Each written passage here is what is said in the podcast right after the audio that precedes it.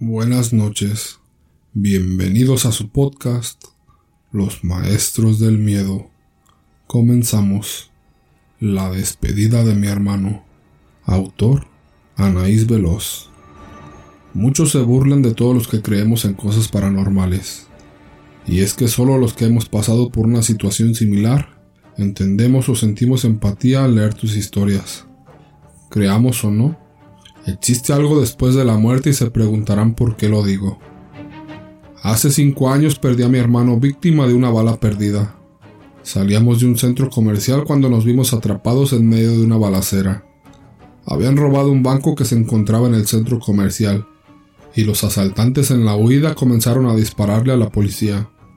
Intentamos cubrirnos, pero desafortunadamente una de las balas le dio en la cabeza a mi hermano, provocándole la muerte. Mi madre y yo salimos ilesas de aquella terrible persecución, al igual que el resto de la gente que se encontraba pasando por ahí. Solo mi hermano había perdido la vida ese día. Nos pusimos como locas tratando de revivirlo, pero nuestros esfuerzos fueron en vano. Mi hermanito jamás volvería a abrir los ojos. Mientras hacían el levantamiento del cuerpo, una pluma blanca cayó sobre el hombre de mi madre. Ella la tomó y tiró al suelo. Yo no le di mucha importancia pues acababa de perder a la persona que más amaba en el mundo. No solo era mi hermano, él era mi amigo, mi cómplice y mi confidente. Durante el funeral sucedieron varias cosas raras, ya que justo cuando llegó el cuerpo de mi hermano, un colibrí revoloteaba en la sala de velación y al llegar la medianoche, el olor de su perfume inundó el ambiente. Hijo mío, ¿por qué me abandonaste? gritaba mi madre destrozada. En ese momento un pequeño ruido se escuchó dentro del ataúd, y mi madre, sin pensarlo, quitó el vidrio del ataúd y comenzó a mover el cuerpo rígido de mi hermano, creyendo que estaba con vida. Andrea, hija, ayúdame. Tu hermano está vivo. Cálmate, mamá. Luis está muerto. No, hija. Yo escuché claramente que se movió. Debió haber crujido la madera del ataúd, mamá. No, hija. No estoy loca. Fue tu hermano. Ya, por favor, mamá. Recuerda que donamos los órganos de Luis. Mi madre estaba al borde de la locura y yo tenía que mantenerme fuerte para ella. Pero el dolor también me consumía en silencio. Al llegar al cementerio nuevamente nos dimos cuenta que el olor de su perfume era tan intenso que todas las personas comenzaron a notarlo también. Y justo antes de cubrir el ataúd de tierra, una parvada de palomas blancas pasó sobre nosotros. Jamás le prestamos atención a todas las señales que nos mandaba mi hermano. Pasaron los días, las semanas y los meses, pero el dolor por la pérdida de mi hermano no cesaba. Mi madre y yo acudimos al centro comercial donde había perdido la vida, para colocar una veladora y orar por su eterno descanso hasta que uno de tantos días, una joven mujer se paró al lado de mi madre y de mí.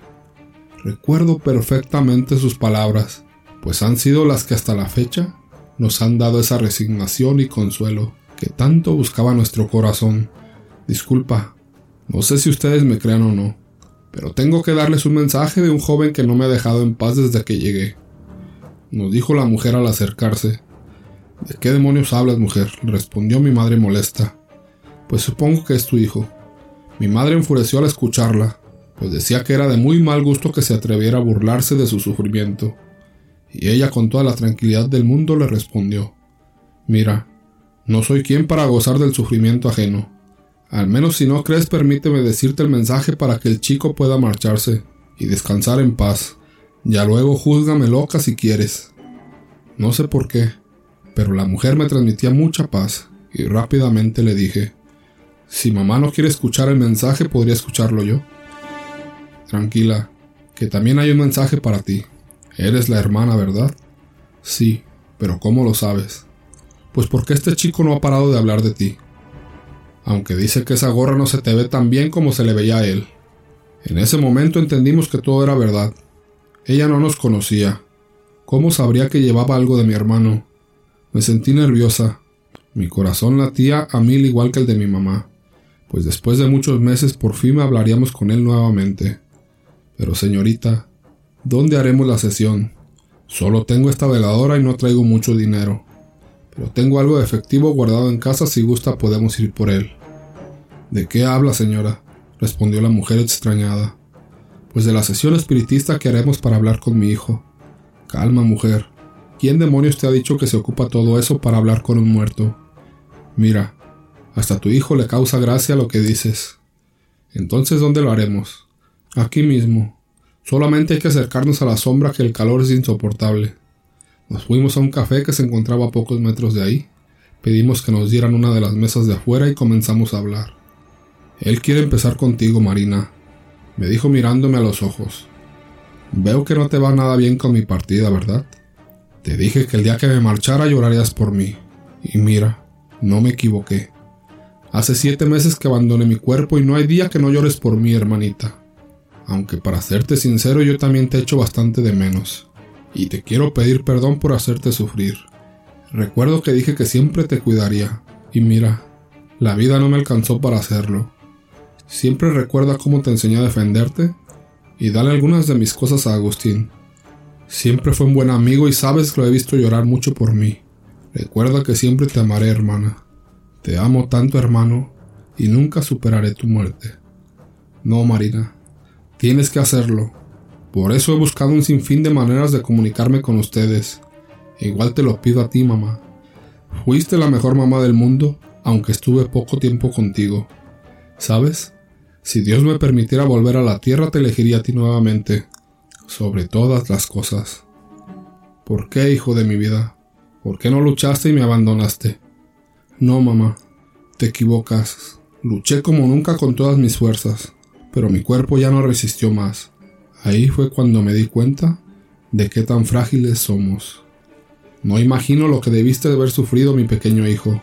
Si tan solo hubiera llegado la ambulancia a tiempo, aún seguirías con vida. Debí cuidarte más. No te culpes de lo que pasó. Eso no estaba en tus manos, y dolor no logré sentir, solo un ligero calor que invadía mi cuerpo. Siempre me cuidaste, pues estabas ahí cuando te necesitaba, incluso el día de mi muerte, y tampoco culpes a la ambulancia. De cualquier forma, hubiera muerto mamá. Todo está escrito en el libro de la vida y ahí estaba cómo y cuándo debía morir. Mi madre no paraba de llorar, pero en cada palabra de mi hermano su semblante cambiaba. Cada vez podía haber más paz en su rostro. ¿Y qué quieres que hagamos, hijo? Dime, ¿qué es lo que necesitas? Que vivas, mamá. Que tú y mi hermana hagan su vida y paren de llorar, pues sus lágrimas retrasan mi camino. Vivan que yo viviré a través de ustedes. En ese momento la mujer dijo que mi hermano se tenía que marchar, pues llevaba tiempo vagando buscando paz, y ahora que por fin había podido hablar con nosotras, ya no podía detener su camino. También nos comentó que la pluma, los colibríes y las palomas eran señales divinas de que él estaba bien, pero nuestra tristeza y lágrimas hacían que detuviéramos su camino, y él ya estaba muy cansado de tanto andar. Él también necesitaba su descanso, pues en el andar de ellos es muy peligroso que permanezcan en este plano suelen ser persuadidos por demonios que andan en esta dimensión y los condenan a vagar sin rumbo por el resto de la eternidad. Juzguen ustedes mismos mi experiencia, y espero no ser la única que ha tenido la dicha de contar con este tipo de ángeles que nos manda Dios, para despedirnos de nuestros seres amados.